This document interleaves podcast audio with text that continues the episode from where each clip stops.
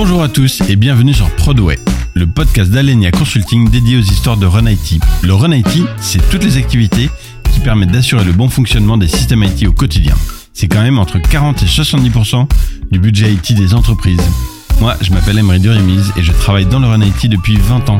J'ai cofondé Alenia Consulting, une société de conseil pas comme les autres dont la première expertise, c'est le Run IT, une expertise dont on parle jamais, d'où la création de ce podcast pour partager avec vous sur la prod ses histoires passionnantes, ses évolutions du moment et ses points de douleur.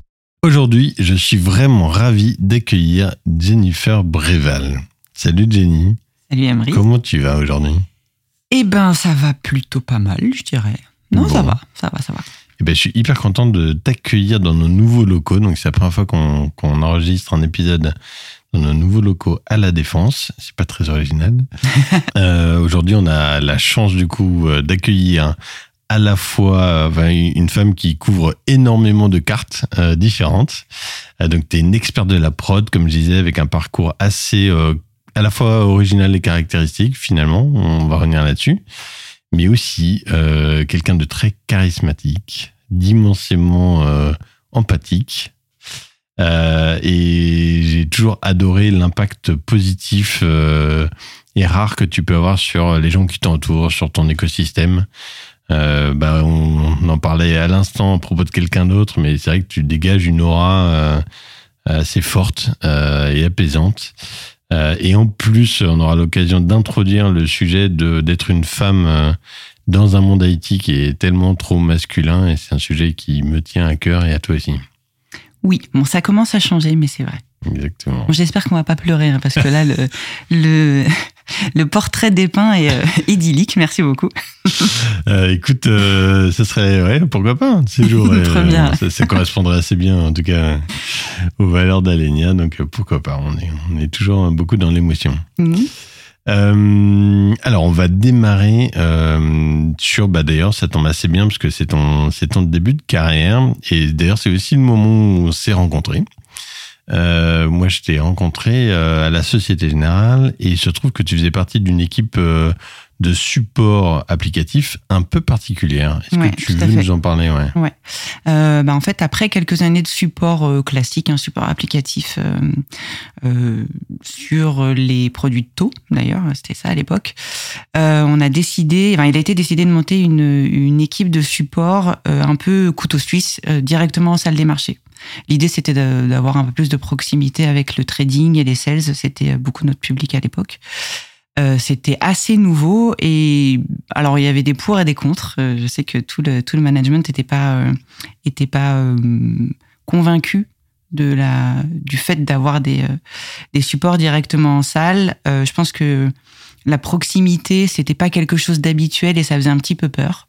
Alors, À coup, juste titre. en termes de coup. contexte, on peut peut-être expliquer qu'en effet, la plupart des équipes de support applicatif sont plutôt en général euh, à d'autres étages ou même dans d'autres bâtiments. Ouais, joignable par téléphone ou par chat à l'époque, mais vraiment dans d'autres bâtiments.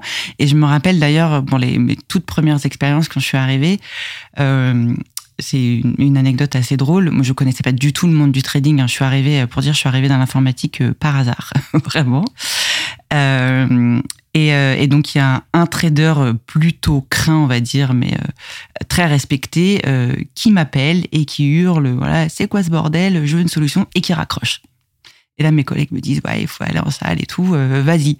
Et c'est bon, moi j'y suis allée avec toute ma naïveté, ma naïveté habituelle, hein, vraiment. euh, c'est vraiment un de mes traits de caractère là-dessus. Et, euh, et en fait, je me suis rendu compte que c'est quelque chose qui faisait peur d'aller en salle. Donc les gens préféraient rester un peu à distance. On parle au téléphone, mais euh, aller voir directement les traders en salle, euh, c'est quelque chose qui, ouais, qui était plutôt euh, qui qui faisait peur. Je ne sais pas pourquoi. La proximité de se faire crier dessus, etc.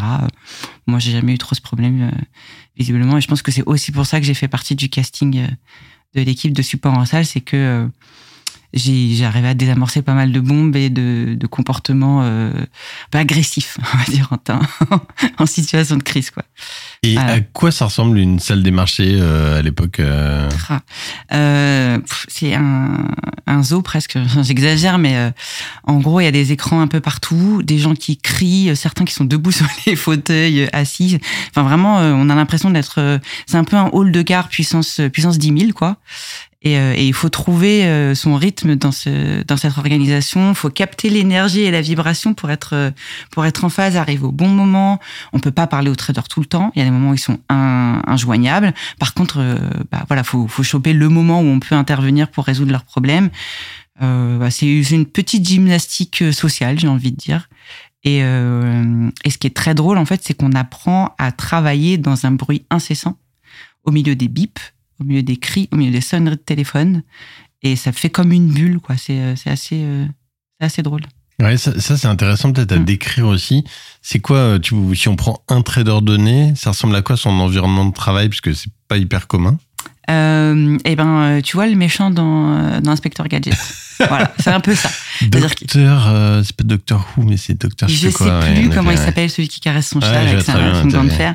En fait, voilà, des grands fauteuils, ils sont assis dedans ou pas, et, euh, et plein d'écrans pour suivre, pour suivre euh, toutes leurs positions. Enfin, ça dépend vraiment de l'activité, mais je me souviens que ça, ça m'a marqué. Ils avaient euh, six ou sept écrans devant eux, euh, plus la platine pour pouvoir téléphoner et avoir leur broker, leur sales en direct, etc. Oui, parce qu'ils ont pas un téléphone normal, ça aussi c'est intéressant. Ouais, euh, avec voilà. un micro, Mm. euh, comme dans les supermarchés.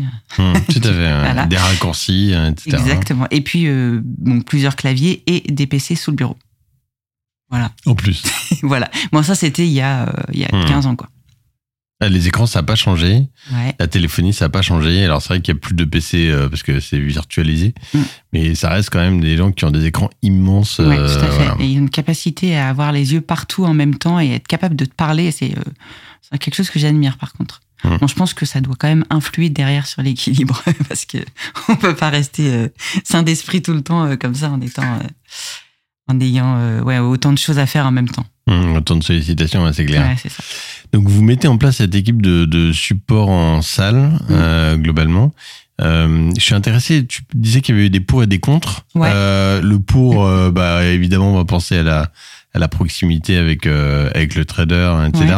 Les contre, c'était quoi? Bah, les comptes, c'est justement d'arriver à un niveau de proximité qui est tel que c'est presque du copinage. Et, euh, et je pense qu'il y avait une grosse crainte de, de réussir à nous faire faire des choses qu'on ne doit pas faire en tant qu'IT. Parce qu'effectivement, euh, en étant sur des activités de prod, bah, on a accès au, justement aux, aux environnements de prod, on était capable de modifier des données. Euh, À l'époque, il y avait quand même un niveau de sécurité qui était moins important. Euh, et en fait, euh, il suffit d'être un peu influençable ou de ne pas voir le mal, tout simplement, parce qu'on avait Enfin, moi personnellement, j'étais assez jeune et j'avais pas cette culture du, du risque. J'avais un manager avec moi qui lui, pour le coup, était très très sécu, donc euh, donc il y avait pas de problème. Mais euh, mais c'est vrai qu'il y avait cette crainte de nous bah, de ouais de nous laisser faire faire des choses, de ouais de nous faire faire des choses qui n'étaient qui ne sont pas acceptables, on va dire quoi. T'as des histoires là-dessus ou t'as des situations où du coup euh, le fait d'être en salle, euh, ça a amené quand même euh, des complexités à gérer? Euh, alors oui, par exemple, euh, je me souviens qu'il y a un sales en particulier, je me souviens pas de son nom, mais euh, qui passait son temps à crier mon nom à travers la salle pour que je vienne l'aider. Et je pense qu'il faisait pas beaucoup d'efforts à l'époque. il, avait, il avait- un logiciel qu'il avait pas du tout envie d'utiliser et il m'appelait toutes les deux minutes. Et un jour, mon chef est passé, il m'a dit ça peut pas durer quoi. Vraiment, euh, enfin t'es pas corvéable, à merci. Et euh, il faut savoir qu'en fait, moi j'ai un esprit de support qui est extrêmement développé. Donc euh, je suis arrivée à l'informatique par erreur, mais le support, je pense que c'était une Une probablement un chemin de vie. Voilà, c'est ça. Exactement. Donc euh, voilà, ça c'était une situation un peu compliquée. Euh, après, euh, euh, après non, moi j'ai pas fait face à des situations vraiment trop problématiques. Euh, Il y a forcément des voilà des histoires où on dit bah voilà un tel trader a demandé euh, à telle personne de faire des modifications parce qu'il y a eu une erreur, parce qu'il s'est planté sur son sa couverture, etc. Je sais pas si c'est de la légende urbaine ou du vrai. Moi j'ai pas eu ça à faire et je suis bien contente parce que euh, parce que je sais pas comment j'aurais réagi. Ouais, tout à fait. En fait, tout tourne autour Mm. de la pression finalement de l'utilisateur euh, sur le support IT Ouais. et la capacité à résister, à prendre du recul. Et donc, en effet, quand tu es en salle et que tu es face à une population aussi euh, dure et agressive hein, Mm. que ce que pouvaient être euh, les traders euh, à une époque ou les sales, C'est ça. Bon, aujourd'hui, ça reste quand même une population atypique, Mhm. mais on a quand même il y a des histoires qui font que euh, ça a beaucoup changé. Ça a beaucoup changé. et puis, euh, puis tu parlais de, de personnalité atypique, c'est hyper impressionnant. Moi, quand je suis arrivée, du coup, euh, bah voilà, j'avais, je sortais de, quasiment d'école. Hein. Euh, le trader était roi, quoi. C'est lui qui amène le business, c'est lui qui a, la, qui a le pouvoir. Donc forcément, dire non à un trader du haut de mes, je sais pas, pas j'avais 25 ans, 26 ans, avec mon peu d'expérience, c'est pas, hum, pas forcément inné, quoi. Aujourd'hui, avec le recul, je me dis, bah, pourquoi? Mais, euh, mais à l'époque, euh, à l'époque, ouais, c'était pas évident. Je pense que le savoir dire non, c'est quand même une compétence euh, où il y a encore beaucoup d'adultes qui l'ont pas. Tout à fait, tout à fait. Ça se travaille. Hein. Ça se travaille, c'est une compétence complexe, en effet. bah, du coup, tu as commencé à nous dire justement que tu avais un parcours un petit peu atypique. Donc, mm. si, si, on remonte un petit peu le, le temps, ouais. est-ce que tu veux nous raconter d'où tu viens Et on peut même démarrer avant les études. T'es né où Raconte-nous un petit peu hein, l'histoire de postal et tout. Exactement. euh, alors, en fait, donc je suis née à Conflans-Sainte-Honorine. Je dirais pas la, je donnerai pas la date. Hein, je, garde le secret sur mon âge.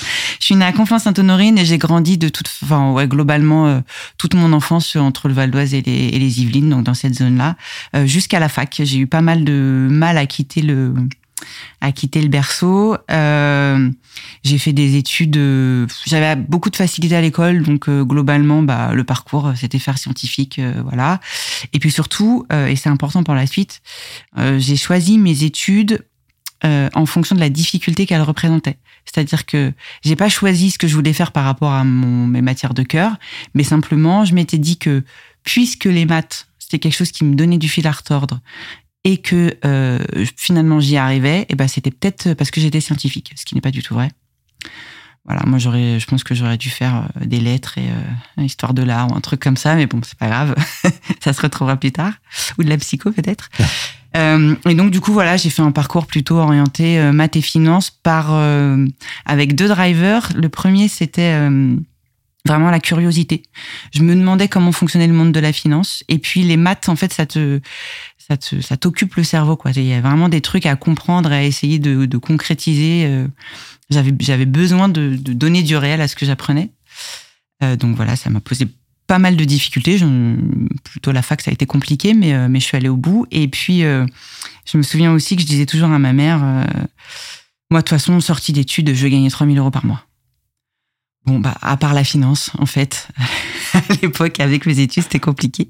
J'ai failli pas le faire finalement parce que euh, à la fin de mon master, donc j'ai fait un master euh, en banque, finance et gestion des risques, tout en n'ayant absolument aucun appétit pour la finance. Faut le savoir. Hein, je, toujours aujourd'hui, c'est pas du tout mon truc.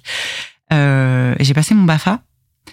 Et il se trouve que l'animation et euh, le, la vocation d'éducateur et de travailleur social commençaient à naître en moi. Et j'ai discuté avec le formateur qui m'a dit, écoute, euh, c'est super, tu serais génial, mais tu vas rien gagner, quoi. Mmh. Donc n'y va pas. Donc un peu la mort dans l'âme, euh, j'ai continué mon parcours et puis j'ai trouvé euh, assez par une opportunité d'un boulot en intérim dans une banque. À l'époque, c'était la, à la Caisse des dépôts. Et puis là-bas, j'ai rencontré mon premier commercial qui m'a signé mon premier CDI. Et, et lui m'a fait rentrer à l'AG. Donc ça, c'était en 2006. Ouais. Et alors, si on, si on revient juste euh, comprendre euh, deux choses. D'abord, c'est tes parents qui t'ont poussé vers la voie euh, finance ou IT Alors oui et non.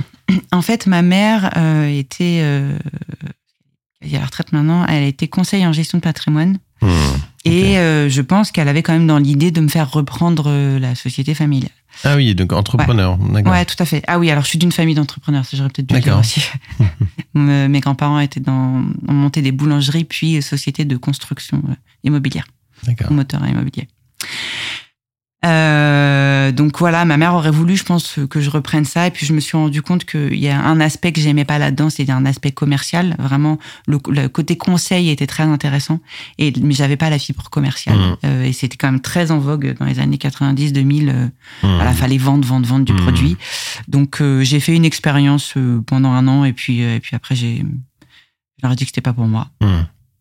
Euh, voilà, et je suis allée, euh, je suis arrivée au support informatique. Et alors c'est drôle parce que, je suis désolée, c'est un peu décousu, mais euh, ça me ça me remonte là. quand j'ai terminé mon master, j'ai fait un master en alternance donc. mon directeur de master avait déjà vu ce truc-là en moi et m'a dit euh, il faut que tu ailles voir euh, un tel, je me souviens plus de son nom, euh, un de mes anciens élèves. Il bosse au support de la BNP. Euh, je t'ai décroché un entretien, vas-y. Je n'avais aucune idée de ce qu'était le support.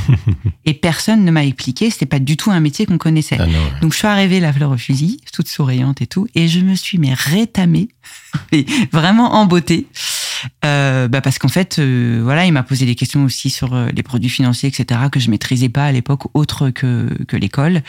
Euh, donc bon bah voilà, je suis rentrée chez moi, je me suis dit c'était un, un échec, c'est pas grave, mais comme je savais pas ce que je loupais, en fait, ça m'a pas fait grand chose quoi. Mmh.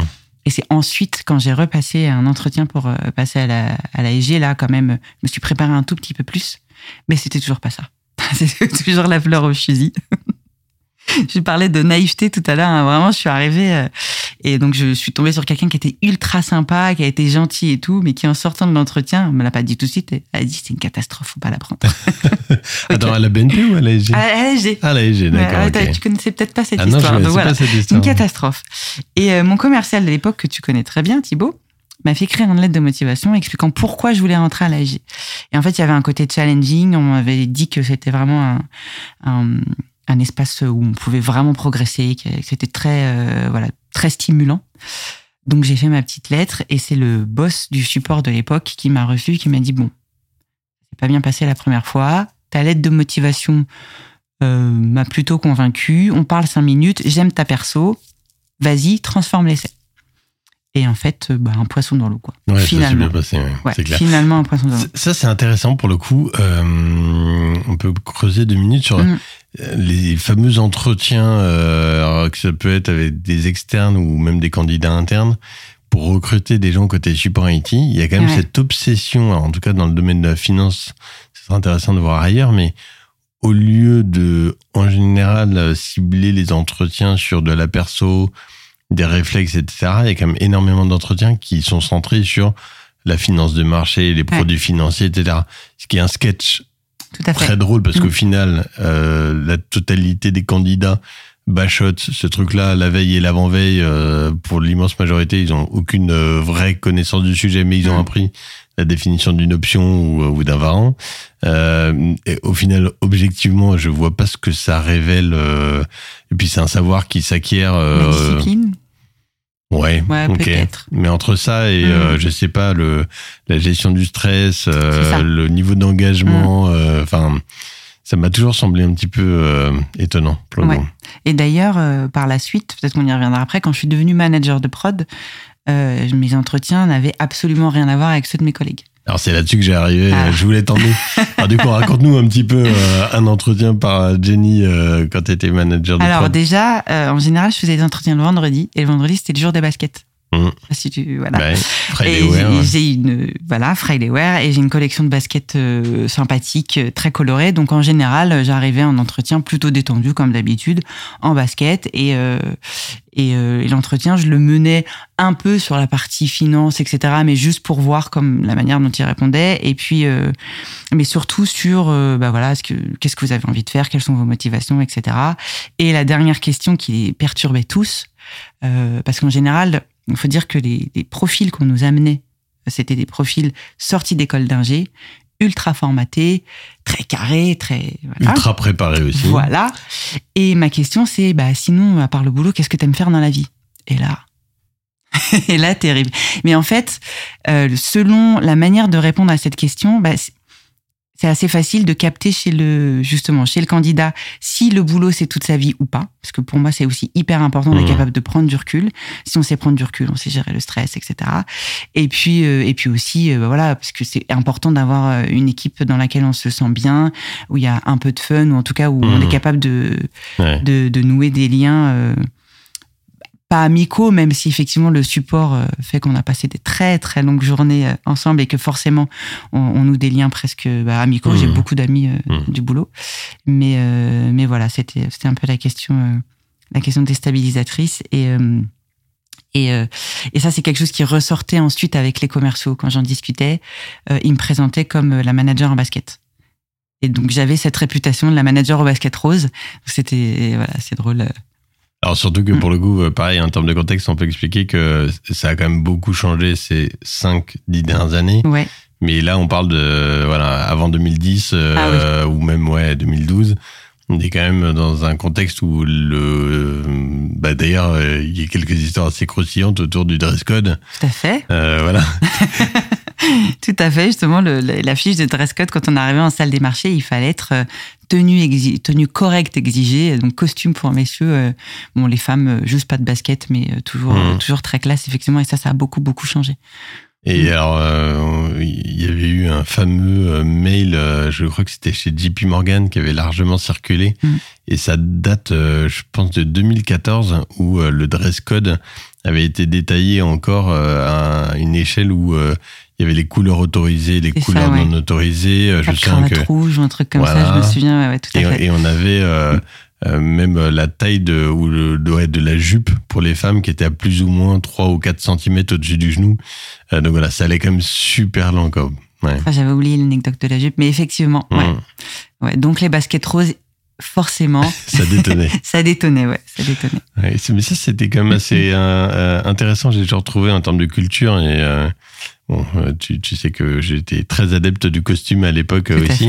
Euh, J'étais connu pour ça. Mais hum, c'est vrai que pour autant, je serais jamais, jamais, jamais passé à côté du Friday Wear. Parce que autant c'était très formel du lundi au jeudi, autant il y avait un besoin finalement, euh, je sais pas s'il avait été créé ou juste nécessaire de décompensation, peut-être la transition avec le week-end, mais le vendredi matin, c'était quelque part une vraie libération de pouvoir venir en, en jean et euh, Ouais. peut-être pas t-shirt, mais en tout cas en, en jean et ouais basket, ouais, ouais, c'est ouais vrai. basket, ouais, ouais. C'est vrai. Et on sentait la décontraction du vendredi matin, justement, aussi, euh, les Mhm. petits déj ensemble. euh, voilà, il y avait. Ça allait avec le mood. Ouais, tout à fait. Hum, C'est vrai qu'il y avait un en mood. général, euh, il y avait l'afterwork du jeudi aussi. Ouais, peut-être aussi. Bon. Donc, du coup, c'était dans la continuité. Mais, euh, mais c'est hyper important pour la cohésion d'équipe. euh. Ouais, tout à fait. Mm. Euh, du coup, après cette expérience de support en salle, tu Ouais. bascules sur un autre rôle et c'est l'occasion de l'aborder dans ce podcast pour la première fois. Ouais. Raconte-nous ça. Alors, un rôle qui a été euh, créé, hein, pour le coup, je suis arrivée quasiment à la naissance de l'équipe, euh, et je parlais tout à l'heure de désamorçage de bombes. Globalement, c'est un peu, euh, c'est un peu le, le, le pourquoi du casting aussi pour ce, deuxième rôle. Euh, c'est le rôle de CRM, donc pour Client Relationship Manager. Et euh, ben en fait, ce qui, a été fait, donc, c'est de monter une équipe euh, en mode relation client, euh, presque, euh, comment on appelle ça euh, pas voiturier, pas du tout. euh, je perds le mot, mais c'est pas grave. Une équipe vraiment, alors pas dédiée euh, au bien-être de nos, de nos traders, mais quelque part, l'idée c'était de, créer un canal de communication euh, entre le, les équipes business, donc beaucoup le trading et l'IT, qui avaient du mal à se parler. C'est-à-dire qu'on sortait d'une d'une période où en fait euh, euh, le business avait tendance à taper sur la tête de l'IT en disant vous êtes des grenades, vous savez pas livrer, euh, il y a toujours des bugs, on en a ras le bol de vous.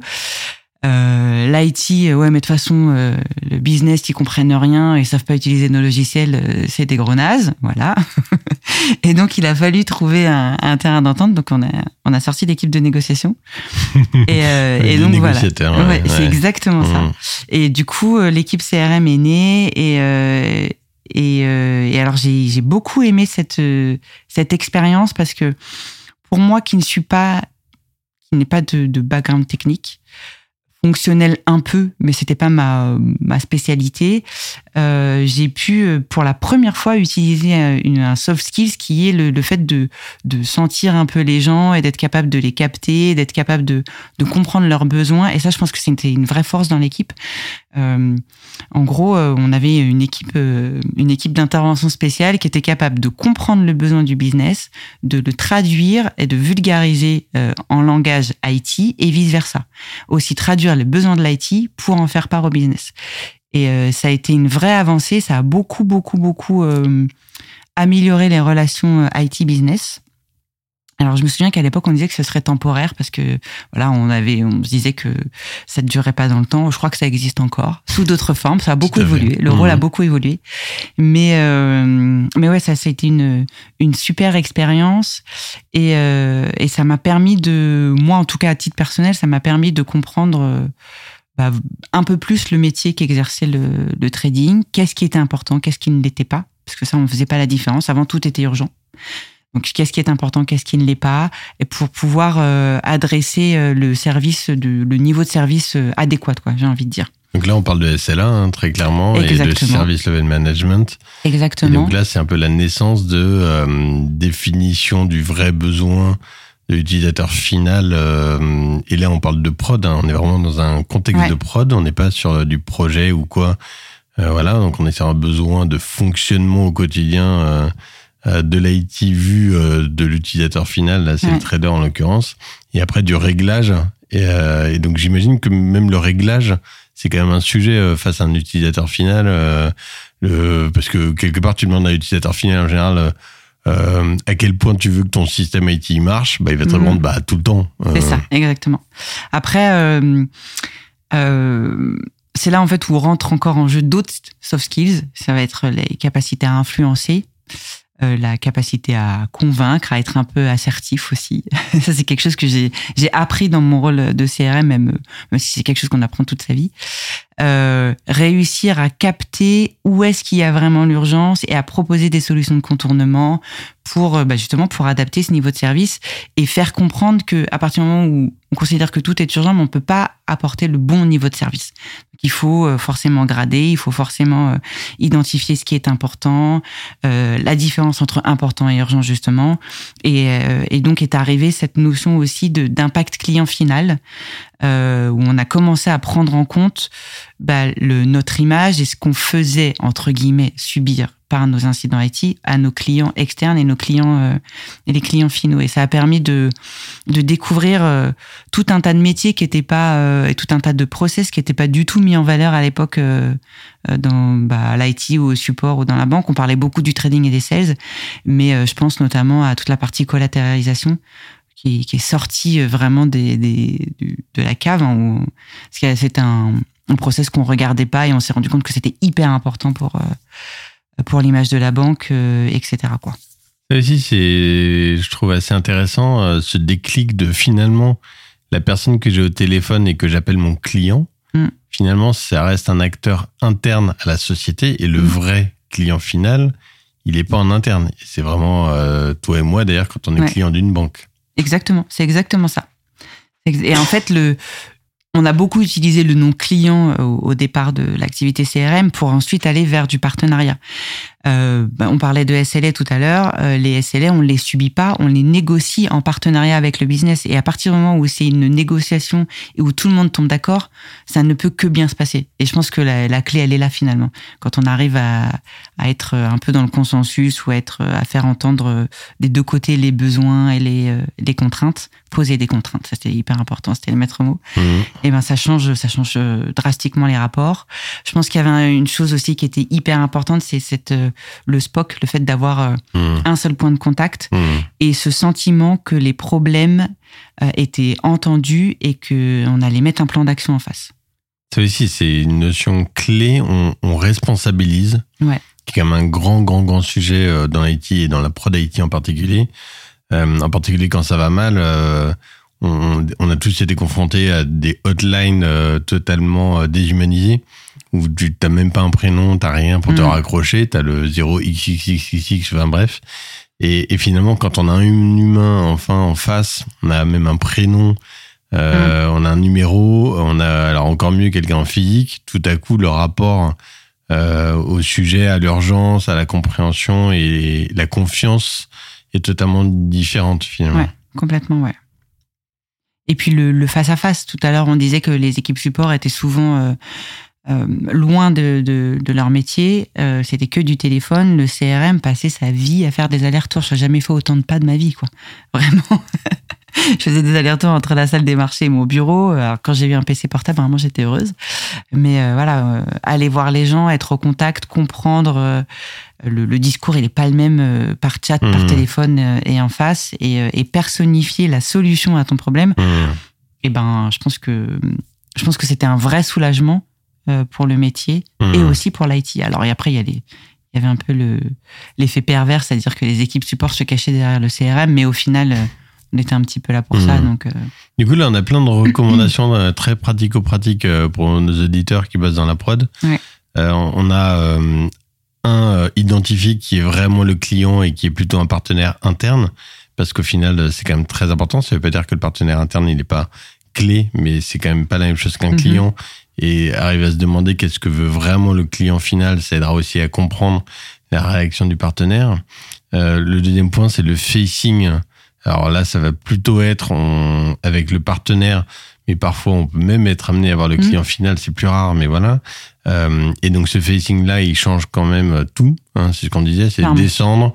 Mhm. Et ça peut être euh, du formel, de l'informel, etc. Mais créer cette relation c'est euh, vraiment quelque chose de totalement différent. Et moi, dans les structures dans lesquelles on travaille aujourd'hui, je peux voir qu'il y a encore énormément de structures où la prod reste très loin de l'utilisateur mmh. final. Euh, il, voilà, c'est toujours ça passionnant de de demander à quelqu'un euh, prends-moi un stylo et un papier et écris-moi l'organisation du, de, du métier en face. Mm. écris-moi l'organisation de ton partenaire métier. Et voilà. Et l'immense majorité des gens ne savent pas. Ils ont deux, trois noms, ils savent qui est le boss et qui râle. ça. Mais ils ont du mal à, à décrire cette organisation-là. Mm. Donc, et, et, de ce que je comprends, cette euh, équipe euh, Client Relationship Manager, elle avait aussi ce rôle-là d'expliciter l'organisation client, de donner de la connaissance. Ouais, exactement expliciter qui était. Euh, alors on avait identifié ce qu'on avait appelé des key contacts, qui n'étaient pas forcément des managers. Ça pouvait être des personnes avec euh, de l'expérience, euh, qui étaient là depuis longtemps ou qui étaient sur un rôle un petit peu clé, ou tout simplement les personnes qui avaient une facilité à communiquer avec l'IT. Et ça aussi, c'est hyper important de d'identifier ce d'identifier ce type de profil. Ouais, tout à fait. Ok. On avait une arme secrète à. non, je rigole, mais j'ai un de mes managers il y a longtemps qui m'a qui m'a toujours dit prendre un café, c'est travailler. Hmm. Et, euh, et, chez CRM, justement, on avait processé cette image du café. On avait une infographie où, euh, en fait, on avait mis une image de café avec les différentes couches euh, qui composaient le café et qui finalement représentaient la relation du CRM avec son business et, et son rôle.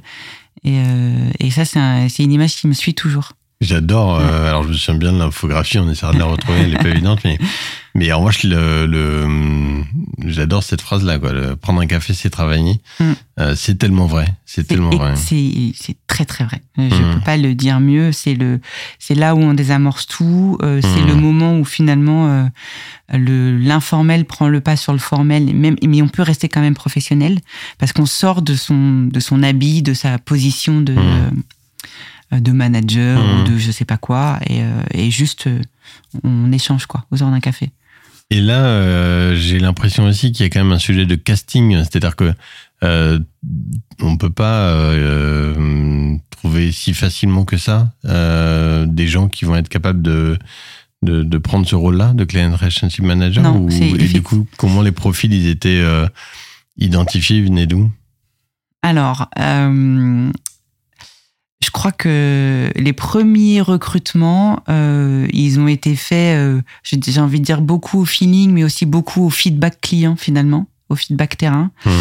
Euh, je me souviens de, j'essaye de me souvenir de la première équipe, hein, mais euh, alors beaucoup de femmes, ça, je pense qu'on a naturellement, alors je vais pas faire de, généralisation, mais il y a naturellement une facilité à la communication et à mmh. l'apaisement, en tout cas dans les femmes qui étaient présentes dans cette équipe, et euh, beaucoup de personnes, enfin plusieurs personnes qui avaient fait du support de proximité aussi. Euh, et donc du coup qui avaient le, ce, relationnel, euh, ce relationnel facile, mais de mémoire, euh, on avait euh, de personnes qui venaient du côté métier et qui passaient côté IT pour l'occasion. Donc c'était bien parce que mmh. euh, en fait, euh, bah, elles ont su nous expliquer ce qui était vraiment important côté métier, quels étaient les moments importants de l'année, euh, les moments clés. Je parle, je pense à l'expi, à ces choses-là, mmh. voilà, qu'on on regardait pas de suffisamment près. On avait, on a eu aussi quelqu'un qui travaillait en salle des marchés à Londres à l'époque, donc bah, voilà, avec gestion du stress et de l'urgence.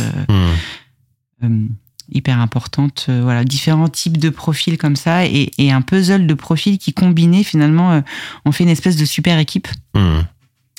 Euh, de patchwork. Ouais, un, un vrai. Sens positif. C'est ça. Mais vraiment, j'avais le sentiment quand même que les gens qui ont été recrutés ont été recrutés en fonction des autres personnes de l'équipe. Mmh, C'était vraiment une, super équipe, quoi. Enfin, C'était bon, un peu nostalgique de cette époque forcément, mais bah, c'est ce que je disais tout à l'heure. J'ai gardé des contacts avec tout mmh. le monde. C'est resté vraiment des, des gens proches. Alors là, Mm. tu m'as tendu une perche que je vais forcément saisir. Donc, euh, tu nous as dit, euh, voilà, il y avait pas mal de femmes Mm. et elles avaient un certain nombre de compétences. Euh, là aussi, je pense que c'est important de dire que encore aujourd'hui, euh, alors même dans toute la France en particulier, il y a toujours très peu de femmes dans l'IT. Euh, et même euh, des stats que j'ai, euh, en tout cas en école d'ingénieur en informatique, euh, le nombre de femmes euh, réduit depuis Ouais. euh, 10 ans, ce qui est quand même dramatique. Et, donc la stat que j'avais, c'était euh, aujourd'hui, je crois qu'il y a à peu près 15% de femmes en école d'ingé informatique. Et en plus dans le domaine euh, de- des activités de marché, donc euh, en salle de trading, Ouais. euh, là aussi, à l'époque, euh, c'était euh, quasiment que des hommes euh, sur le floor. Donc on était Ouais. dans un monde hyper masculin. Et alors, bah, comment tu as géré ça? Ça faisait quoi d'être une femme dans un monde euh, très masculin? Alors, euh, j'ai eu de la chance parce qu'en fait, quelque part, euh, j'ai pu en tirer parti dans le sens où, étant souvent très seule dans les équipes euh, masculines, il y avait cette, cet instinct de protection ou cet instinct de, euh, voilà, on, va faire en sorte qu'elles se sentent bien. Ça, j'étais quand même euh, particulièrement bien accueillie. Aujourd'hui, avec le recul, c'est un peu ce qu'on appelle du, du sexisme ordinaire ou du sexisme positif, je sais pas trop comment le dire, puisque du coup, c'était un peu bon, c'est la petite jeune fille de l'équipe, on va faire attention à elle. Euh, mais ça m'a ça m'a pas mal aidé parce que euh, dans le, dans le sens justement où euh, bah, par exemple quand aller résoudre un problème en salle des marchés face aux traders bah une fois que j'arrivais face à eux ils étaient ils redescendaient tous d'un cran quoi pas parce que j'arrivais avec euh, énormément de charisme et d'aplomb mais juste parce que bah voilà j'étais aussi euh, calme cool Mmh, et que je mmh. et voilà, ils se sentaient peut-être naturellement, ils avaient peut-être Mhm. naturellement envie de d'être plus détendus. Et puis, euh, je parlais d'armes secrètes tout à l'heure. Euh, je suis quelqu'un qui sourit naturellement, et ça aussi, ça a quand même pas mal aidé. Alors, je me souviens d'une remarque que j'ai pas trop bien pris parce que je cherchais à évoluer quand même dans dans les différents postes et euh, et un collègue m'avait dit oh, de toute façon tu vas arriver en souriant, ça va le faire. Et euh, là, je me disais, bah, merde, quand même, j'aimerais bien être reconnu pour mes compétences autres que mon sourire, parce que bon, c'est pas ça Mmh, qui paye euh, mmh, mon loyer. hein. Mmh. Mais, euh, mais globalement, ça m'a, ça m'a pas mal aidé d'être une femme, euh, bah, parce qu'en fait, euh, il y, a, il y a une approche euh, presque paternaliste, quoi. Surtout, euh, surtout, je- surtout du côté trading. Euh, voilà. Et, euh, et je disais, ouais, très protecteur euh, dans les, dans mes équipes IT. Et, et toi, tu arrives à comprendre le pourquoi il y a aussi peu de femmes dans ce monde de l'IT Pourquoi même on régresse? Euh, honnêtement, non. Je suis, je suis un peu mitigée parce que euh, ça dépend vraiment des pays. Je, me faisais la réflexion. Là, aujourd'hui, dans mon équipe en Inde, j'ai 80% de femmes Mhm. développeurs. Mhm. Euh, C'est le cas aussi en Tunisie. Il y a Ouais. plus de 50%, je crois même 60% de femmes en école d'ingénieur. alors peut-être que c'est une, euh, je sais pas, une volonté d'émancipation, une, une, un- une façon de aussi de gagner euh, mieux sa vie. Alors je vais pas faire de généralité parce que je connais pas du tout le, Mhm. le climat euh, politique et social là-bas, mais euh, mais c'est peut-être ça. Et je pense que en France, je saurais pas te dire. Il y a, hum, je, je saurais pas te dire. Je sens quand même que il y a quand même des a priori sur le fait qu'une fille soit capable de coder. Là où on pense, euh, bah voilà, sur les rôles de CRM par exemple, euh, systématiquement on pensait à des femmes et pas Mhm. forcément à des hommes, quoi Mhm.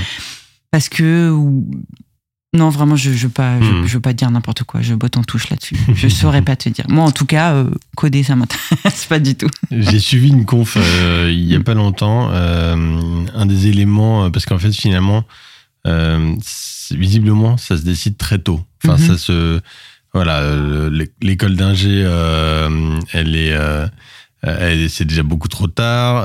Les études, même le lycée, c'est déjà vu comme beaucoup trop tard. Donc ça se joue globalement soit au collège, soit Mhm. même en primaire. Et, et, et du coup, un, un exemple qui m'a frappé, c'est qu'en tout cas moi, euh, sur ma génération, la première, euh, le premier contact avec l'informatique, euh, quasiment, c'était la console de jeu. ouais Et la console la plus répandue à mon âge à l'époque, c'était la Game Boy. La vrai. Game Boy. Ouais. Et c'est con, mais c'est genré. Direct, c'est genré. complètement raison Et en fait, aujourd'hui, il y a Mm. quand même des stéréotypes euh, sur l'IT qui restent quand même assez ancrés. Mm. C'est-à-dire à n'importe qui dans la rue. Si je te demande, euh, c'est quoi le stéréotype euh, de l'IT euh, Voilà, ça ressemble à quoi bah, bah, Le geek en t-shirt avec son casque euh, et ses écrans. euh, C'est fou. dans son fauteuil de gaming. Effectivement, euh, même moi, qui pourtant essaye un maximum de pas être dans cette démarche-là, euh, ouais, effectivement, c'est complètement genré. Et même, même les jeux vidéo aujourd'hui, ils sont, Hmm. ils sont très euh, masculinisés, on va dire. Ouais, c'est un très bon point. si tu Euh, vois même le, voilà les, euh, les influenceurs euh, Oui, jeux vrai. vidéo, il y a très peu de femmes et elles sont pas très bien traitées. Ouais, complètement. Bon, voilà. euh, Non, mais même les jeux, je réfléchissais parce que Mm. bon, et je joue encore pas mal. Et l'immense majorité des jeux, même, même sur les genres de jeux, finalement, Ouais.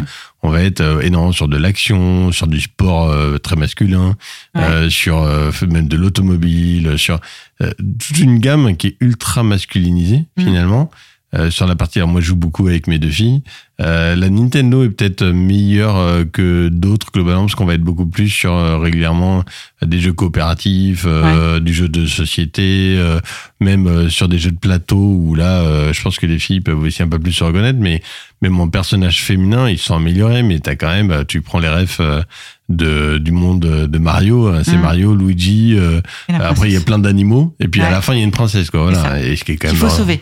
Qu'il faut sauver, exactement. Ouais, faut difficulté face à Bowser, exactement. Ouais. Même les méchants, ils sont masculins. Oui, bon bah. Ouais. en effet, ouais. Ouais, donc il y a un vrai travail là-dessus, en effet. Après, il y a peut-être une histoire aussi de euh, d'équilibre de vie. Euh, j'ai, en, en t'en parlant, j'ai réfléchi. Dans la finance et dans l'IT, euh, on est sur des métiers qui sont très demandeurs, avec des horaires euh, souvent euh, un, extra larges, on va dire. Mmh. Euh, Et, euh, et c'est c'est pas, enfin, je pense que, en tout cas à notre époque, hein, aujourd'hui un petit peu moins, mais euh, euh, avoir des horaires de maman entre guillemets, euh, c'était pas forcément bien vu Mmh. et donc avec des possibilités d'évolution relativement limitées. Mmh. Mmh. Euh, donc il y a peut-être cet aspect-là aussi qui fait que que ça n'attire pas trop les femmes. Je saurais pas trop te dire. Je- bon, c'est une sûr. position. J'ai l'impression qu'après, il y a aussi un avant-après Covid ou un. euh, Et encore, parce que même avant le Covid, il y avait des choses, choses qui avaient quand même commencé à changer. J'ai l'impression qu'il y a. hum, on- est encore très loin de la parité ou de l'équilibre homme-femme dans la parentalité, je pense, euh, Ouais. très clairement. Enfin, c'est même c'est un fait. Euh, mais on a quand même un gros mouvement de papas euh, qui. euh, voilà, qui s'engagent beaucoup plus, euh, qui eux aussi vont faire euh, euh, bah, des horaires euh, qui vont correspondre aux horaires de l'école ou de la Ouais, nounou, carrément. etc. Donc je pense que c'est en train de changer. D'ailleurs, c'est dans le quotidien. C'est une petite parenthèse, on n'a plus rien à voir avec Mhm. la prod, mais effectivement, Mhm.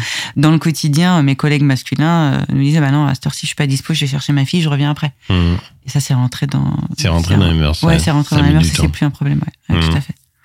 Bon, voilà, heureusement, il y a des choses qui, qui vont, euh, qui vont de, du bon côté. Ouais. Mais alors, du coup, j'ai envie de te demander, est-ce que toi, il y a quelque chose que tu recommanderais à notre échelle hein? Qu'est-ce que, Mhm. alors, du coup, moi, je suis un homme dans, dans le monde d'IT. euh, en plus, euh, voilà, j'ai un, rôle de, de co-CEO. Comment, qu'est-ce que je peux faire, moi, à mon échelle, euh, pour favoriser, euh, finalement, un équilibre homme-femme meilleur?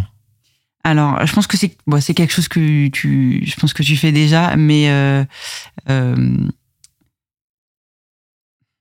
être dans un environnement où on se sent sécure, c'est-à-dire euh, pas un, pas un environnement où on est euh, que dans la compète et montrer euh, à qui fait pipi plus loin. Voilà, je suis désolée, c'est des clichés Mhm. très masculins, Mhm. mais, mais en fait c'est ça, un environnement sécure où euh, on prend en, en considération euh, les états émotionnels, où on prend en considération qu'il y a des jours sans et des jours avec. On n'est pas toujours obligé d'être au taquet, on n'est pas Mhm. toujours obligé d'être euh, des warriors. Euh, ça, c'est quelque chose qui, je pense, qui est plutôt attractif pour les pour les femmes, Mhm. euh, sans cliché, mais euh, Mhm. ouais, est plutôt attractif pour les femmes parce que euh, bah, on n'a pas besoin de faire semblant d'être solide, de pas avoir d'émotions, euh, etc. Et je pense que c'est à double valeur ajoutée parce que c'est aussi attractif pour les hommes qui ont tendance à se dire que ils sont obligés d'être tout le temps au taquet et hyper performants quoi. Voilà. Ça, pour moi, c'est une, c'est une chose qui est euh, Mm. assez importante. Euh, ouais. Je- Il y a un truc qui, que j'ai remarqué aussi euh, dernièrement euh, avec mes équipes. Euh, c'est euh, le fait d'être assez transparent sur quels sont nos rôles, nos responsabilités, ce qu'on apprend euh, des différentes strates. C'est pas parce qu'on est manager qu'on est au-dessus. Le manager, il apprend de ses ressources et vice versa. Euh, et, euh, et un environnement comme ça, parce que justement j'en ai j'ai échangé avec mes équipes suite à ça, bah ça aussi ça rassure, ça donne envie d'y aller quoi. Hmm. Ouais, ça je pense que alors, pour le Mm. coup c'est valable euh, pour les hommes comme pour les femmes. Peut-être qu'il y, a un- il y a un sujet intéressant autour de et ça revient au sujet de compétition, de peut-être une posture de, en tout cas affichée de conquérant euh, de l'homme qui Mm. va avoir plus facilement la capacité à dépasser le cadre qui, dans lequel il pense être, Mhm. alors que peut-être que euh, certaines femmes vont avoir tendance à plutôt euh, attendre l'autorisation ou un ouais, mandat. rester dans le carcan. Mm. Ouais, c'est possible. Euh, c'est possible. Et alors d'ailleurs, euh, c'est drôle parce que euh, si je ramène ça à la prod et à l'IT, euh, bah il y avait les cowboys quoi. À les mecs qui allaient Mhm. euh, sans se poser de questions, à vienne que pourra et on va. Ouais, c'est quoi un cowboy alors Expliquons Ah, peut-être. C'est quoi un cowboy Ah, cowboy, prod je vais pas donner de prénom, hein, mais j'ai des, idées en tête. Peut-être qu'ils se reconnaîtront s'ils écoutent le podcast. Euh, bah, c'est les mecs qui pensent au résultat et ils disent bah voilà, la, la fin justifie les moyens. Peu importe les risques qu'on prend, euh, on réparera s'il y a besoin. Et bah, dans des cas comme ça, on s'est vu rester jusqu'à 2-3 heures du matin Mhm. à récupérer des, des Ouais. conneries. Hein. C'est arrivé. Des conneries, c'est je bypass la procédure. Euh, Exactement. Euh, je, je fais mon update en base de prod directement. euh, je commit et j'ai pas testé avant. Ah merde, j'ai droppé une table, Mm. par exemple. voilà, c'est pas moi. Ça peut Hein. arriver. Là, c'est pas moi. Ouais. Moi, j'en ai fait quelques-unes hein, quand même. Hein. Parce que du coup, j'ai été, euh, j'ai un petit côté pas compétitif, mais un petit côté où j'ai besoin de montrer aussi la valeur par rapport justement Mhm. à mes collègues masculins. Et donc, j'ai fait deux trois bêtises hein, par accès de confiance. C'est quoi la, la bêtise qui t'a vraiment fait couler euh, la sueur froide dans le dos là, en prod euh, Alors peut-être moi aujourd'hui, mais à une époque, Ouais. tout le monde est passé par ça. J'en ai deux. Euh, alors la première, je m'en suis pas rendu compte tout de suite, mais c'est quand je suis passée dans le bureau du boss que ça m'a, je me suis rendu compte. Je m'occupais des arrêtés mensuels Mhm. Et, euh, et donc moi je m'occupais donc de, de faire des modifications dans le dans le scope, donc de rajouter les portefeuilles, enlever les Mhm. portefeuilles à la demande des équipes euh, financières. Donc ça, c'est le process de clôture comptable, oui. globalement, d'une Voilà, entreprise. c'est ça. Et euh, en fait, j'ai relancé le run de prod comme ça en pleine nuit suite à une modification euh, Mhm. parce qu'on me l'a demandé. Donc là, c'est des traitements, euh, des batchs, donc des voilà, des, des, des traitements planifiés, euh, mais qui sont hyper complexes dans le monde bancaire. Mais vraiment, il y a des enchaînements euh, de centaines parfois de traitements les uns après les autres, etc. Des manipulations de, de données dans tous les sens. Et c'est Mm. hyper critique parce qu'à la fin, ça sort le résultat de la banque qui est accessoirement présenté aux actionnaires, aux commissaires aux comptes, etc. Donc on est peut-être sur un, enfin sûrement sur un des process les plus critiques de la banque. Exactement. Et on avait des cut-offs. Oui.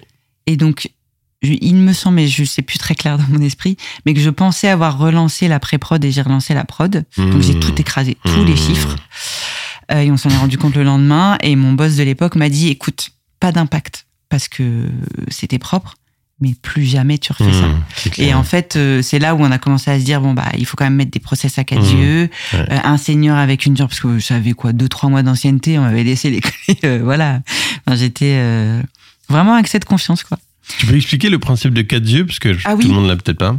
Euh, en fait, c'est de, de faire euh, de faire vérifier par une deuxième personne l'action qui est en cours. Donc soit un- euh, une modification en base, un script ou alors euh, voilà n'importe quelle opération qu'on va faire en production, euh, s'assurer avec une deuxième personne parce que souvent justement on est dans le stress, on va vite, on est dans le rush, on peut être sûr de soi et on laisse passer quelque chose de crucial. Mhm. Donc euh, donc ça c'est un, un principe de sécurité ultra basique qui demande rien quoi, juste avoir une deuxième perdue à côté de soi. C'est un peu comme les deux militaires dans les vieux films d'action là qui doivent tourner leurs clés tous les deux pour Voilà. lancer la bombe atomique. Quoi. C'est exactement ça. D'accord, faut deux clés. Voilà. Et euh, j'ai une deuxième anecdote euh, qui va casser les, les clichés dont on a parlé tout à l'heure. Euh, C'était lorsqu'on- au moment du rôle des options, Hmm. toujours sur les options de taux. Donc là, on est sur un process métier. où Purement il y a, métier. Voilà, il y a besoin de renouveler un certain nombre de données autour des produits. Et en fait, c'est les, les positions de couverture. euh, Voilà. Moi, je vais pas rentrer dans le détail parce que vraiment, je suis pas une spécialiste, mais donc je fais une opération qui est très manuelle. Hmm. Et euh, je, je ne sais pas ce que je fais, mais je, je crois que je roll que la moitié, ou c'est pas les bonnes valeurs, ou voilà. Donc c'était une opération à l'époque qui était manuelle avec une macro Excel, etc. Et bref, je me plante totalement. Et là, le trader, qui était un, un amour incroyable d'une le, je pense que c'est le trader le plus gentil que j'ai rencontré dans ma vie. Je viens me voir et il me dit, il y a un truc bizarre sur mes pauses quand même et je m'y retrouve pas. Là, euh, là, ça va pas. Mon risque est pas bon. Est-ce que tu peux venir m'aider? Je vais le voir et puis on se rend compte que j'ai fait une boulette. Et en fait, il a tout mis en pause. Il s'est assis à côté de moi et on a repris ligne par ligne pour faire la, la Oh. correction. Euh, c'est pas du tout monté. Mon management n'a pas été au courant. Enfin, on a fait ça clean, propre, mais je pense que j'aurais pu me faire virer vraiment. Puis j'étais consultante à l'époque, j'étais pas interne. Donc, euh, donc voilà, j'ai eu beaucoup de bienveillance de la part de ce trader qui m'a dit, y a pas mort d'homme, c'est bon, c'est un, Mmh. un vieux briscard, euh, pas proche de la retraite, mais quasi. Mmh. Et, euh, et voilà, qui a, su prendre le recul nécessaire pour m'aider à corriger mes, mes erreurs. Et, et voilà.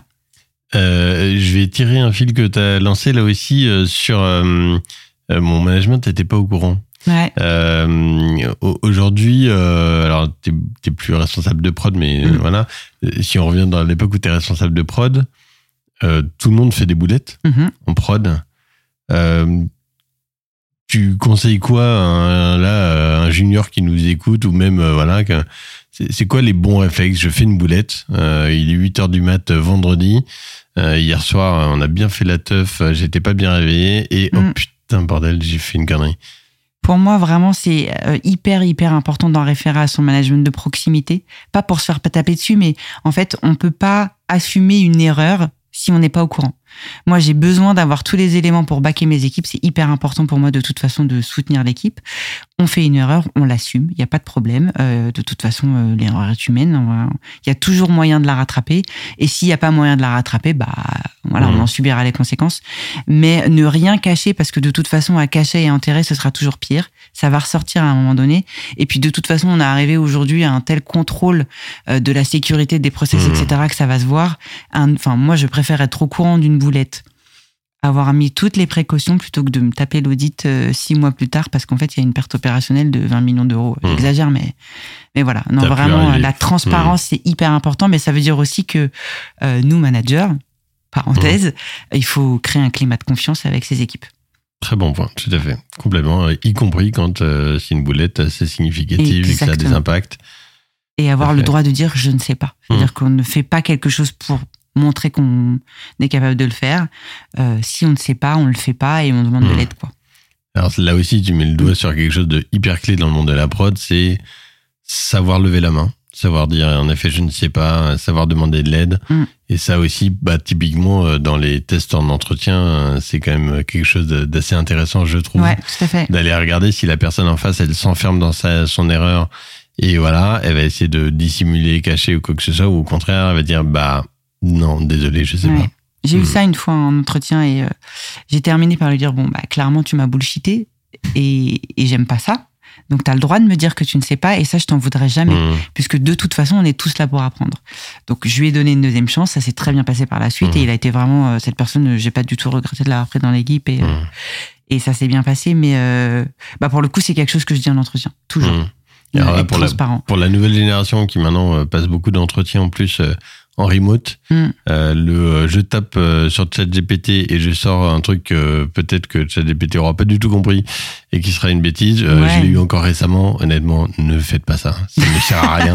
Non Ça vraiment pas et puis ça se voit. tellement. En fait ça se voit. Mm. Ça se voit toujours au bout d'un moment. Il vaut mieux Mm. que ça se voit pendant l'entretien qu'après d'ailleurs mais euh, Et, et c'est génial parce que une moyenne réponse, donc en plus qui aurait été pompée, probablement on l'aura entendu, senti, voilà, ça vaut pas grand chose. En revanche, le fait euh, intelligemment dire euh, j'ai pas compris, euh, euh, je vais me renseigner, etc. Euh, quitte à, je reviendrai, j'enverrai un mail. J'aimais bien ton, ton histoire de tout à l'heure. Où j'ai compris cette partie de la question, mais oh, est-ce qu'on peut reformuler pour être sûr d'avoir bien Mm. compris?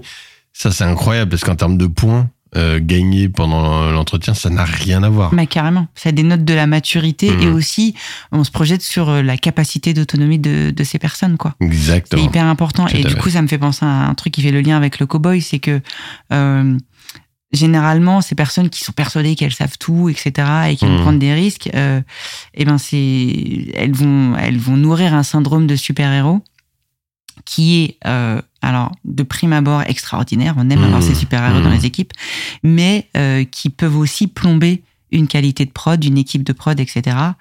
Et, euh, Mm. et, et je voulais dire ça pourquoi? Oui, je suis désolée, je fais plein de il y a plein de liens. Mais par rapport au, au, fameux parcours atypique et le fait, euh, je disais que j'étais pas du tout euh, mmh. Haïti, mmh. etc.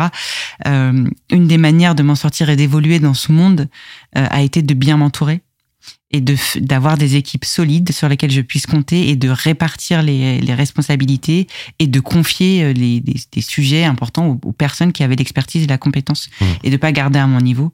Donc euh, c'est un, un aveu de faiblesse et quelque part, euh, moi je me suis toujours dit que je pouvais partir d'une équipe quand l'équipe n'avait plus besoin de moi. Et, euh, et, et, en fait, euh, c'est vraiment quelque chose qui m'a permis d'évoluer et d'apprendre aussi quoi, de d'être capable de construire des équipes mmh. multi-compétences et multi euh, avec une ouais, autonome et et voilà quoi, avec pas de super héros. Non. Et, alors, du coup, tu remets le truc sur la table, j'allais te relancer là-dessus, c'est rigolo. Parce qu'en fait, le, le, syndrome du super-héros, c'est quelque chose d'extrêmement fort dans le monde de la prod. Ouais très très fort. Et d'ailleurs, euh, je pense même que c'est un métier qui attire les gens qui ont besoin de jouer super-héros. Mm. Euh, Peut-être aussi qu'on on revient aussi d'ailleurs sur, le, sur le, pourquoi il y a trop d'hommes euh, dans ce monde de la prod aussi. Euh, tu veux nous en dire un peu plus sur ce syndrome de super-héros, euh, peut-être pour des gens qui seraient pas particulièrement euh, familiers avec ça? Ouais, ouais, ouais. Le super-héros, en gros, euh, de base, c'est la personne dans l'équipe qu'on va te recommander chaque fois que tu as une question ou que tu as un souci. Mmh. Donc c'est celle qui est le plus exposée forcément, euh, qui connaît bien son sujet, qui connaît bien le métier, etc. Euh, mais derrière toutes ces qualités, euh, se cachent forcément des écueils, c'est-à-dire qu'en général, c'est une personne qui communique peu avec son entourage, euh, qui transmet pas la connaissance parce qu'il ne sait pas comment la mmh. transmettre souvent, ou alors qu'il a peur peut-être d'en être dépossédé, je sais mmh. pas, euh, et qui a un besoin de reconnaissance incroyable. Exemple, ah ouais, bon, ah, c'est des tocards, mais heureusement j'étais là, j'ai sauvé la prod, quoi. Mmh. Les tocards étant potentiellement sa propre équipe. Hein. Exactement, ou les petits juniors, ou l'équipe outsourcée dans un autre pays en Inde, par, exemple. par exemple en Inde, mais on a eu plein, on a eu plein d'exemples. Et en fait, euh, euh, ce type de profil, ça peut être vraiment dangereux parce que le jour où ils s'en vont, on se rend compte que l'équipe ne tourne pas. Mmh. Et pas parce qu'ils sont irremplaçables, mais parce que euh, en fait, euh, on n'aura pas capitalisé sur leurs connaissances. Quoi. Mmh. Et, euh, et j'en parle en connaissance de cause puisque j'ai été longtemps sur le même périmètre. Je connaissais très bien mes traders, je connaissais très bien les process. ben voilà, quand on connaît par cœur, ne serait-ce que voilà, les, les, portefeuilles, la position de, de, chaque portefeuille et le niveau de risque que tu dois avoir le lendemain matin, bah, ça, forcément, ça aide dans la dans l'exercice du métier. Mais le jour où tu es en vacances, bah, en fait, euh, mmh. ça se passe mal, quoi. Et il n'y a pas réellement, pour moi, y a, à l'époque, oui, mais il n'y a pas de succès à se dire, ah, j'étais pas là, ils s'en sont pas sortis. Mmh. Je vois pas du mmh. tout l'intérêt, à part euh, à part le besoin de reconnaissance quoi. Donc euh, mmh. j'ai une, une, anecdote là-dessus d'ailleurs. Euh, mon premier poste de prod manager, en fait, la première fois que j'ai eu, j'ai été manager d'une équipe de prod, c'était sur un sujet que je ne connaissais pas. Ça c'est très caractéristique hein, aussi euh, dans mon parcours. On m'a mis systématiquement sur des périmètres où je ne connaissais absolument rien euh, à la technique ou, euh, ou, au métier, et donc j'étais obligée de, d'arriver avec d'autres skills. Et j'avais deux trois personnes comme ça qui étaient piliers dans l'équipe. Et, euh, et, on a fait une première réunion d'équipe où en fait ils essayaient de me prendre de haut, d'expliquer que je comprenais rien, etc., etc. Et euh, une des premières phrases que j'ai eues, c'est bon bah c'est bon maintenant que vous, on sait qui fait pipi le plus loin, on peut commencer à travailler. Et ils m'ont regardé avec des grands yeux. Ok, qu'est-ce qui se passe? Mais non, parce qu'en fait, ça m'intéresse pas de savoir qui est le meilleur de vous. Euh, ce qui m'intéresse de savoir, c'est comment on stabilise l'équipe et comment on arrête d'avoir des incidents euh, mmh. dans cette équipe, quoi.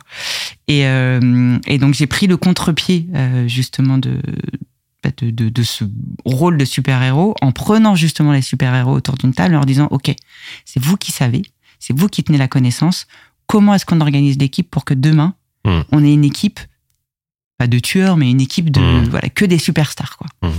et, euh, et en fait euh, bah, ça a fonctionné parce que j'ai quand même je suis quand même allé tirer leur leur ego euh, surdimensionné en leur donnant euh, le, bah, cette, cette position d'expert et de sachant.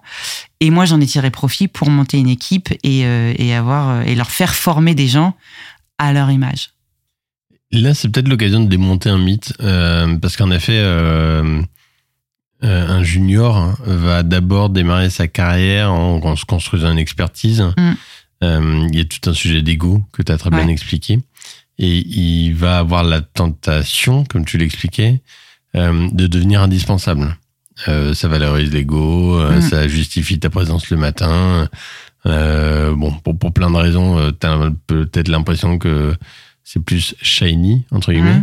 Euh, pourquoi, d'un point de vue, euh, alors d'un point de vue équipe, euh, en effet, on comprend assez vite, euh, comme tu l'as expliqué, le pourquoi c'est pas une bonne idée.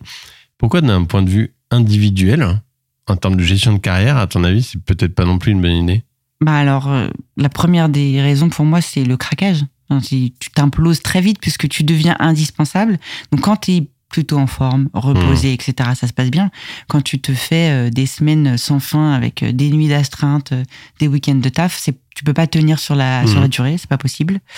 Et puis aussi parce qu'après tu restes enfermé dans ton rôle d'expert de ce petit sujet et c'est hyper difficile d'en sortir.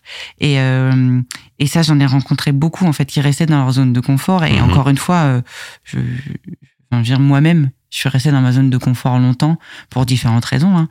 Euh, mais rester dans sa zone de confort, finalement, au bout d'un moment, bah, ça discrédite parce qu'on se dit que cette personne, bah, on peut pas la déplacer Tout à fait. et on pourra pas l'amener. Donc c'est- après, c'est un rôle de manager d'arriver à, Mhm.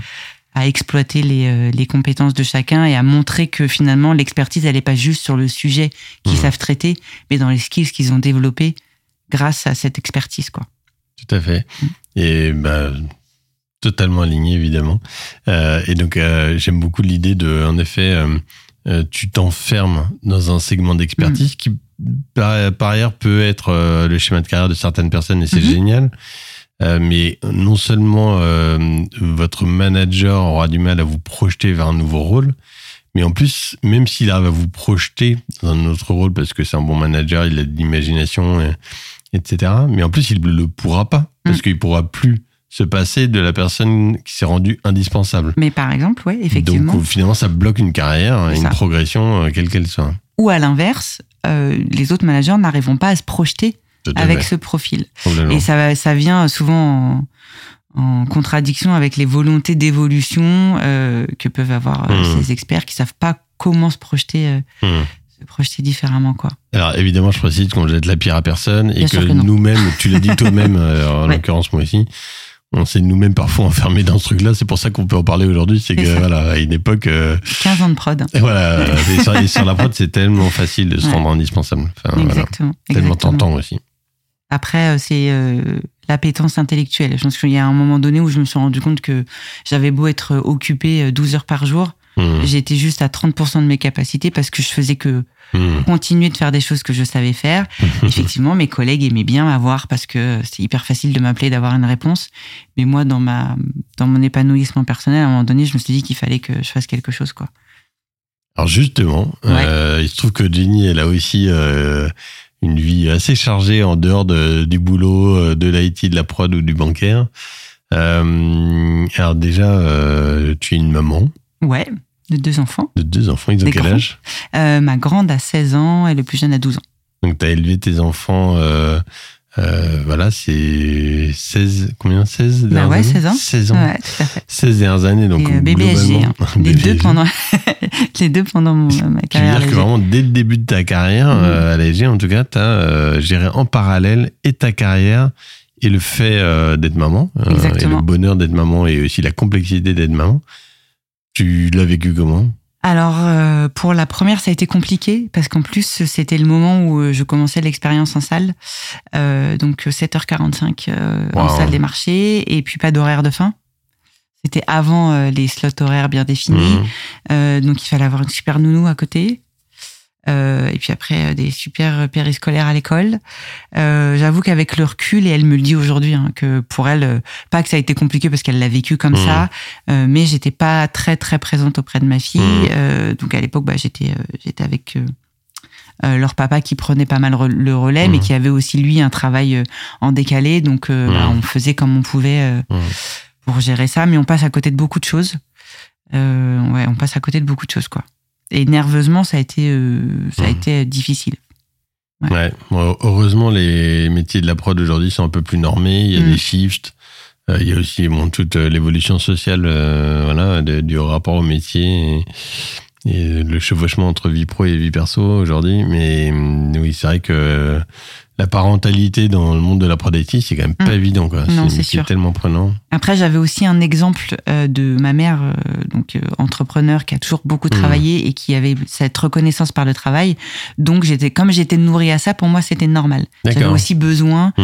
de, de m'élever entre guillemets professionnellement et de montrer que j'avais, euh, ouais, j'avais une vie pro et c'est, Ouais. c'est, c'est important, quoi. Euh, voilà, bon, ça, c'était il y a 15 ans.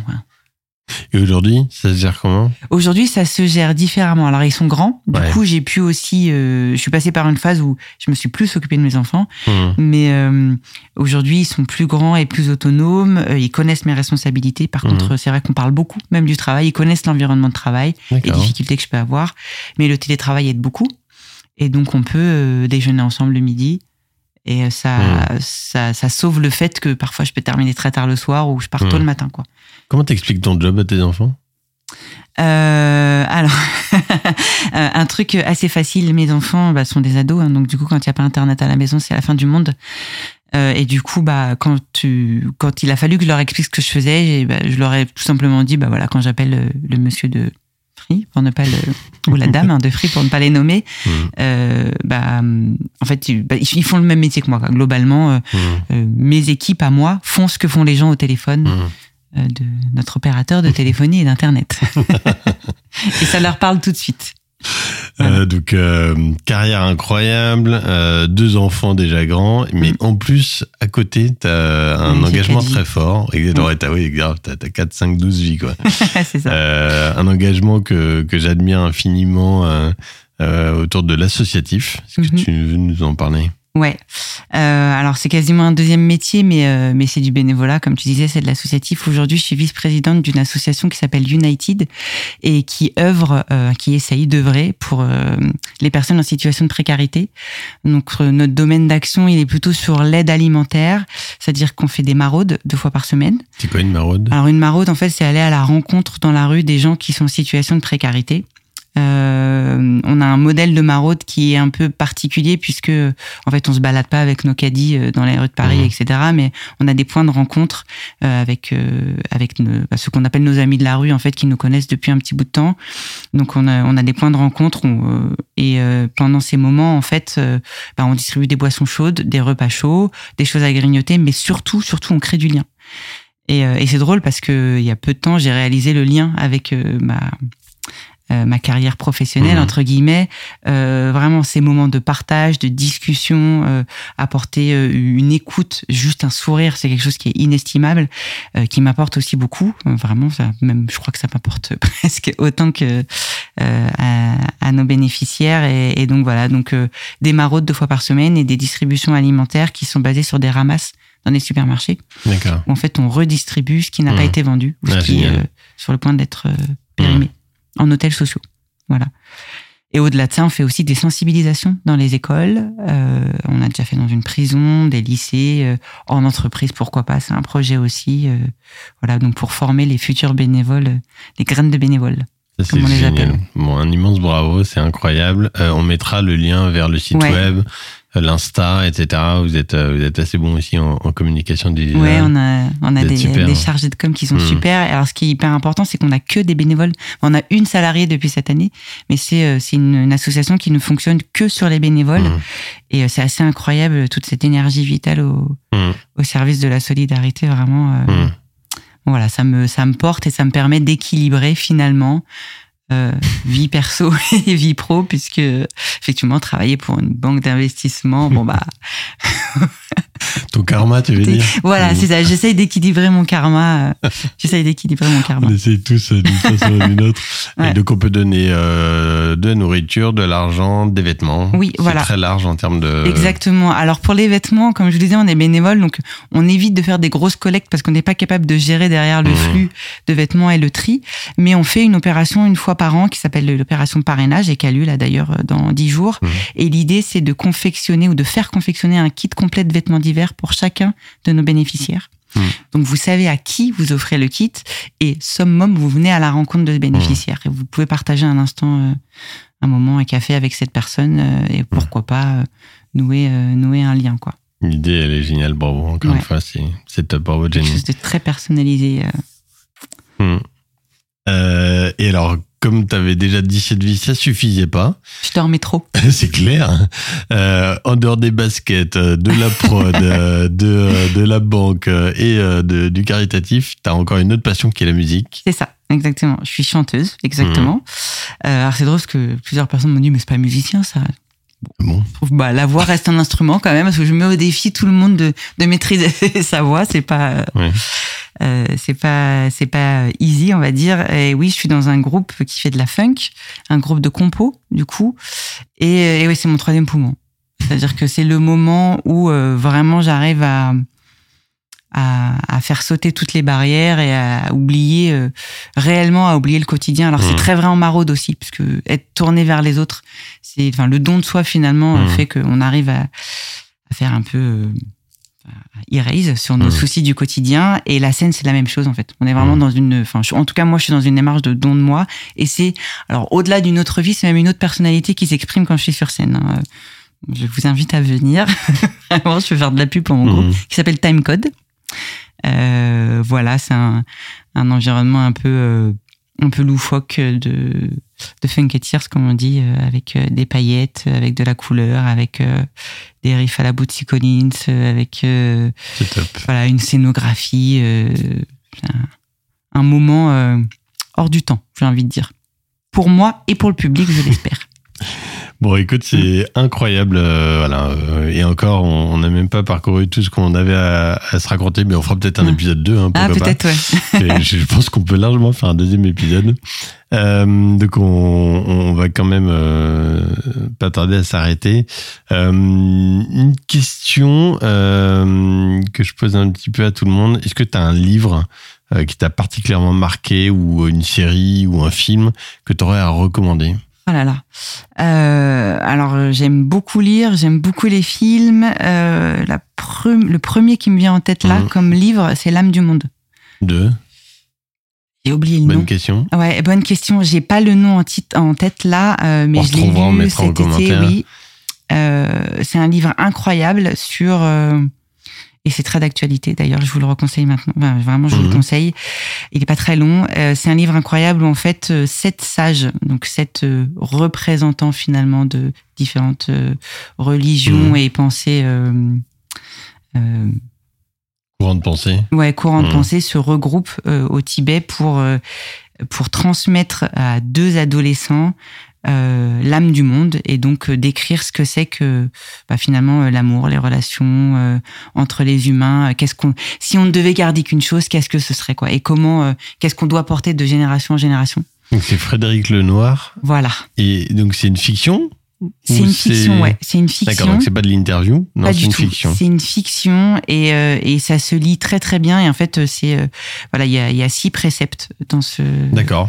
dans ce livre. Ça parle beaucoup d'espoir, d'entraide, de solidarité, de tolérance, euh, de, de faiblesse humaine aussi, et, et beaucoup d'espoir et de reconstruction. C'est génial. Bah, ça donne envie. Je vais Mm. rajouter à, à, ma to-do list euh, un film ou une série euh, qui t'a particulièrement marqué? Ah là là, il y en a beaucoup. Hein. Euh... Insecure Insecure ah, Ouais. bah, Pareil, je sais pas. D'accord. J'ai- pas non plus bah Ah bah, très bien. euh, Insecure, c'est une série. Alors, euh, en France, elle est distribuée euh, pas sur tous les canaux Mhm. habituels, on va dire. Et en fait, c'est l'histoire, le quotidien d'une jeune femme noire, donc euh, à Los Angeles, un peu paumée dans sa tête. Mhm. Elle est travailleuse sociale d'ailleurs. Mhm. Elle sait pas trop ce qu'elle fait de sa vie et elle fait plein de boulettes. Et donc, on la suit Plutôt comédie, plutôt drama? Un peu des deux. deux Un peu des deux. J'ai beaucoup pleuré sur cette série. Et comme j'ai euh, vu des fous rires. D'accord. Voilà. Génial. Et euh, ouais, ce, ce- très humain. Enfin, ce personnage est, est Mhm. hyper humain. D'accord. Bon, j'adore. Bah écoute, pareil, je rajoute à ma watchlist. Ça tombe bien, interrogé autour de moi qu'est-ce que je vais regarder euh, là, parce que j'arrive. Euh, Ah, ça J'ai- devrait, je pense que ça te plaira. J'ai l'impression d'avoir fini Netflix là. Et là, je me dis, bon, il faut ça, je m'achète Ouais. une vie sociale, ce, ce j'en trouve d'autres.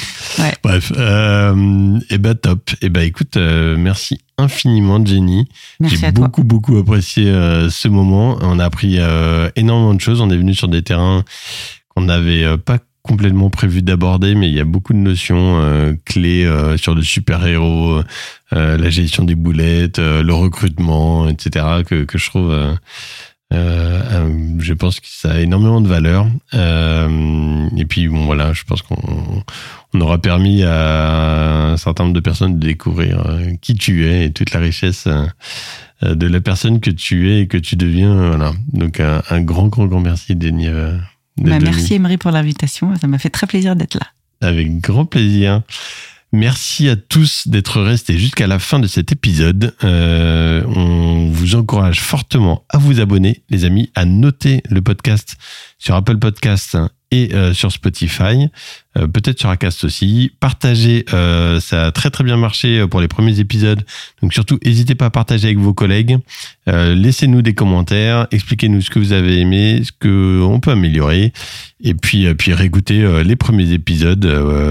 quand on enregistre aujourd'hui, on est le 15 novembre, il n'y a que le premier épisode avec Xavier Genet qui est sorti et qui a eu beaucoup de succès, mais on vous encourage à à écouter tous les autres épisodes. À très très très bientôt et merci encore. Merci à toi d'être resté jusqu'à la fin de l'épisode. Abonne-toi au podcast, partage avec tes collègues et tes amis, dis-moi ce que t'en as pensé sur LinkedIn et laisse des commentaires, des likes, ça fait toujours plaisir. Je te donne rendez-vous au prochain épisode.